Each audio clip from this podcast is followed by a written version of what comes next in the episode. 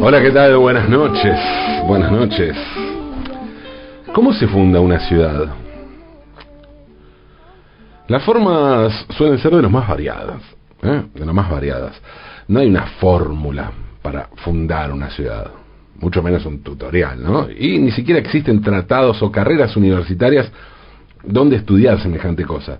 Obviamente, sí, claro, existen facultades de arquitectura, de urbanismo, de ingeniería, pero eso es en cuanto al operativo, ¿no?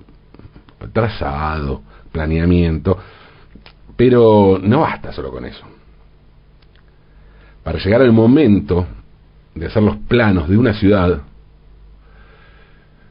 bueno, tuvo que haber habido antes una enorme, una enorme cantidad de acuerdos políticos, ¿no? Eso en cuanto a construir una ciudad de cero. Pero las cosas pueden ser de muchas otras maneras distintas. Muchas veces el asunto tiene que ver exclusivamente con el azar. Y luego es el devenir el que va creando la existencia de, este, de ese nuevo núcleo urbano que se va armando de acuerdo a contingencias de todo tipo. Buenos Aires, por ejemplo, ¿no? Buenos Aires fue fundada dos veces, en ambas ocasiones por españoles que llegaron en barco con el objetivo, en principio, de poner un fuerte desde donde custodiar unas tierras. Primero llegó Pedro de Mendoza, que levantó un fuerte en 1936 sin, sin la idea de hacer una ciudad. Simplemente poner un lugar un fuerte en un lugar estratégico. En aquella primera expedición llegaron 2.500 españoles y 150 extranjeros, entre los que había portugueses, alemanes, flamencos y holandeses. Hay quienes dicen que se establecieron en la zona de la Boca, pero otras versiones indican que fue en Parque Patricios, y bueno, estas imprecisiones eh, muestran lo endebles que eran aquellas construcciones, ¿no? Y lo lejos que estaba aquel caserío de tener pretensiones de ser una ciudad. En lo que sí hay acuerdo es en que los indígenas querandíes no se coparon mucho con las invasiones con, menos con los invasores, obviamente, y pronto sitiaron el poblado y los europeos, que ya no estaban precisamente en las mejores condiciones, pasaron a estar pronto en las peores condiciones. Los españoles, todos los europeos empezaron a pasar mucho hambre, tanto que hasta parece que comieron carne humana. El cronista Ruy Díaz de Guzmán relató así la vida de las primeras generaciones de los conquistadores del Río de la Plata. ¿Sí? es el, escrito de, Guzmán. Todo sirve de alimento, sapos, culebras, carroña y la misma carne humana. Dos personas a escondidas recortan jirones de carne de un colgado a quienes, a quien ejecutaron por robar un caballo y se los comen. Panorama complicado, ¿no? Finalmente no fueron los indígenas, sino los propios habitantes quienes destruyeron el caserío para marcharse de allí en, 1900, en, en 1500, perdón, 1541. Habían llegado en 1536, apenas cinco años duró aquella aventura. Casi 40 años tuvieron que pasar para que otro, a otro español se le volviera a ocurrir que aquel lugar a orillas de la Plata, del Río de la Plata era un buen lugar para poner un fuerte o que al menos había un territorio para defender, ¿no? Juan de Garay bajó desde Asunción por el río Paraná junto a 100 hombres y se estableció en las costas del río de la Plata. Los querandíes fueron exterminados y no quedaron rastros de su cultura. A las familias de los expedicionarios, de los expedicionarios se les asignó parcelas y así comenzó la historia. Como se ve, se trata de un comienzo incierto. Aquello podía derivar en un puerto que recién había sido fundado. O en la capital de un enorme país, una de las ciudades más grandes de Latinoamérica, que fue en lo que se terminó transformando. Cuestiones del devenir y del azar. Buenos Aires fue, pues, el fruto de un devenir incierto, y en eso tiene que ver las contingencias políticas y geográficas, las posibilidades naturales de poder defender ese lugar, la ubicación estratégica, la vida comercial, la calidad de vida que puede llegar a tener allí la gente, en suma, el azar. No es el caso de la ciudad de La Plata. La Plata fue una ciudad absolutamente planificada. Desde un punto de vista político y también desde un punto de vista urbanístico. Fue fundada oficialmente un 19 de noviembre de 1882, hace hoy exactamente 138 años, con un objetivo, ser la capital de la provincia de Buenos Aires, o, solo, o sea, no solo fue fundada y planificada, sino que además se hizo con un objetivo grandísimo, enorme. No es que se fundó un pueblo. No, no, no. Se fundó la ciudad para ser la capital de la provincia de Buenos Aires. Solo 80 años después, la magnitud de lo que significó la fundación de La Plata iba a ser superada en América Latina cuando se construyó Brasilia con el objetivo de ser la capital de Brasil en reemplazo de Río de Janeiro. La decisión de la fundación de La Plata se tomó en 1880, cuando Buenos Aires fue declarada Distrito Federal. Hasta entonces había una disputa entre la nación y la provincia por Buenos Aires, porque la ciudad era tanto capital nacional como provincial. Y el fundador de la ciudad de La Plata fue Dardo Rocha, fundador en términos políticos, porque Dardo Rocha era el gobernador de la provincia de Buenos Aires. Rocha evaluó varias ciudades existentes donde establecer la nueva capital y finalmente se inclinó por Ensenada, sobre Río de la Plata, conectada a Buenos Aires a través del ferrocarril. El 14 de marzo de 1882, Dardo Rocha anunció la capitalización del municipio de Ensenada. Sin embargo, la decisión no contemplaba instalar el gobierno en la administración en esta ciudad costera, ¿no? Ensenada está sobre la costa del, Río de la Plata, sino que se proyectaba construir una nueva ciudad 10 kilómetros adentro, en las lomas de Ensenada, que así se llamaban esos terrenos que formaban parte de las propiedades de Martín Iraola y estaban pegados al pueblo de Tolosa que había fundado eh, que se había fundado en 1871 y que en aquel entonces tenía 7.000 habitantes. La nueva capital federal, la nueva capital, perdón, provincial. La Plata, quedaría a una distancia de 56 kilómetros de Buenos Aires, que era la capital federal.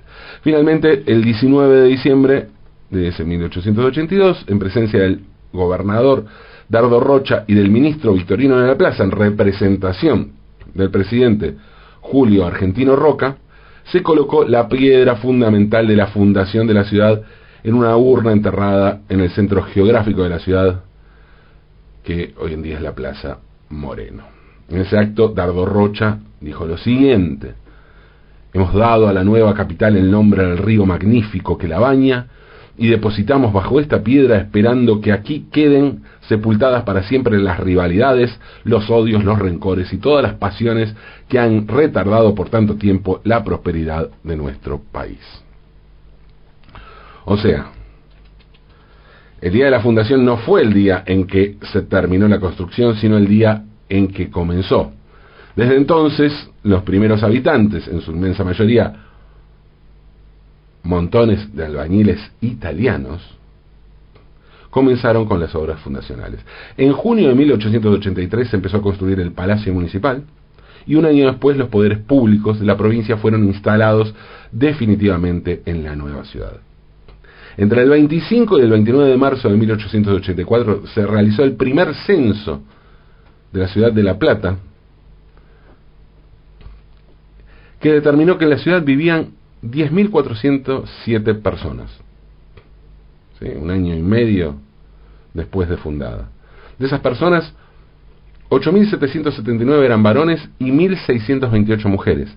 Y de todas ellas, solo 1.278 eran argentinos, poco más del 10%. El resto eran extranjeros, la mayoría italianos y españoles, pero también franceses, portugueses, austríacos, ingleses.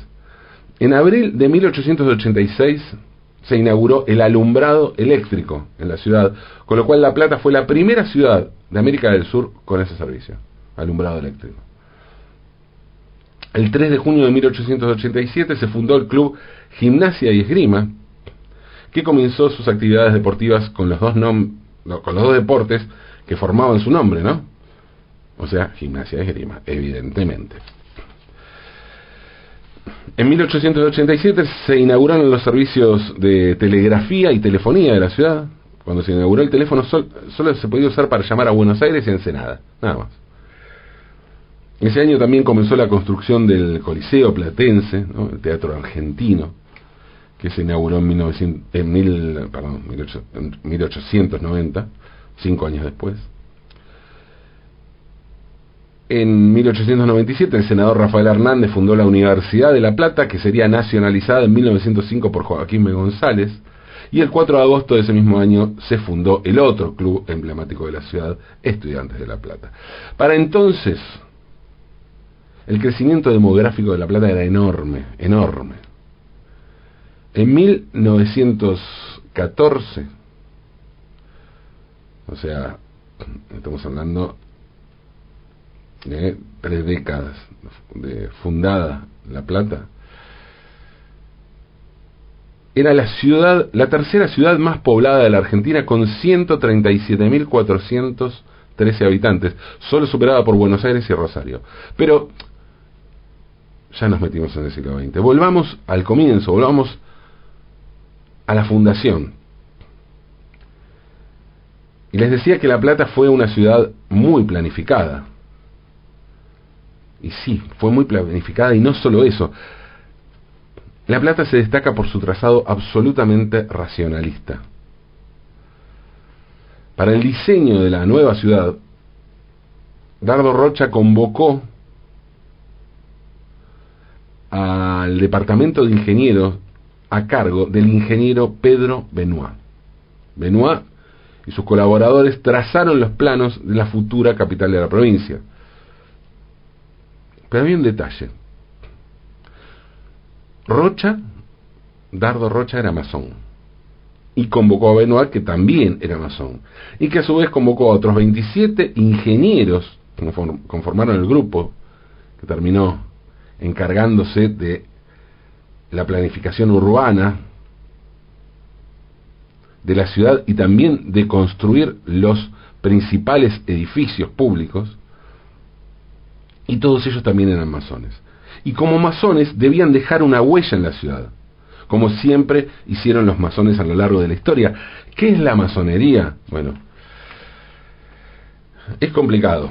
Es una forma de hermandad secreta, profundamente racionalista y que proporciona canales de, proporciona canales de diálogo que en otras circunstancias no lograría llegar a acuerdos. No es algo homogéneo, ni mucho menos, la verdad, a mí siempre me costó mucho entender la masonería y posiblemente me siga costando. ¿eh?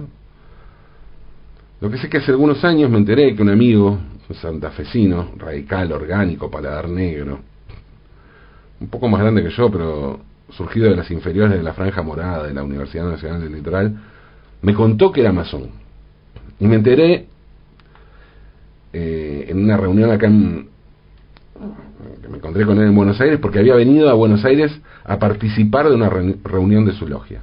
Y me contó que allí había de todo, peronistas, radicales, conservadores, socialistas. No, no podía hablar de nadie, ¿no? Una cosa secreta, pero él tiene un par de nombres y me confesó que sí, que eran masones, gente que ya no estaba, y que los había visto en algunas reuniones. Los masones suelen dejar su huella en las construcciones, porque fue en las construcciones donde comenzaron las primeras logias. Masón significa constructor. Y desde el mundo antiguo fue en las construcciones que los, que los masones dejaron sus huellas. Las iglesias europeas están llenas de símbolos masones ocultos, como una venganza del anticlericalismo masón frente a la prepotencia de la fe.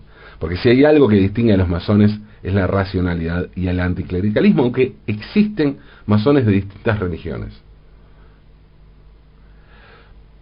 El trazado original, digo, esto habla de la complejidad del asunto y lo que me cuesta entender de qué se trata realmente esto, ¿no? A qué ¿Con qué tiene que ver esta pertenencia? Le decía, el Tratado Original de la Plata es un cuadrado y sus famosas diagonales, además de ser un claro gesto de modernidad urbanística, también sirven para dibujar en el centro de la ciudad el símbolo máximo de la masonería que es el compás y la escuadra. El trazado de la escuadra y el compás se hace evidente en las diagonales 79, 80, 73 y 74 para la escuadra y 77 y 78 para el compás. Esto es clarísimo. Cuando ven, incluso busquen, busquen con estas referencias y está marcado este dibujo en un plano de la ciudad. Es impresionante verlo, se ve muy claramente. El compás y la escuadra representan el cielo y la tierra, mientras que el maestro masón está en el papel de mediador. Dependiendo de la apertura del compás, son los símbolos y grados de conocimiento, y es el grado que el hombre no puede sobrepasar. Si la escuadra está puesta sobre el compás, la materia domina el espíritu, y si se entrecruzan, están equilibrados, y si el compás está sobre la escuadra, es el dominio espiritual. La plata está plagada de símbolos masónicos. Una masonería que cambió mucho con el tiempo y que hoy se define como una sociedad, como así, ¿eh? una sociedad filantrópica, filosófica y progresista. Así se define la, masonería, una sociedad filantrópica, filosófica y progresista. Tres condiciones que, tal como están las cosas, no están nada mal para llevar como banderas a la hora de fundar una ciudad. Feliz cumpleaños, La Plata. Alcemos la escuadra y el compás y brindemos a tu salud siempre, siempre en diagonal. Brindemos, aunque es de noche.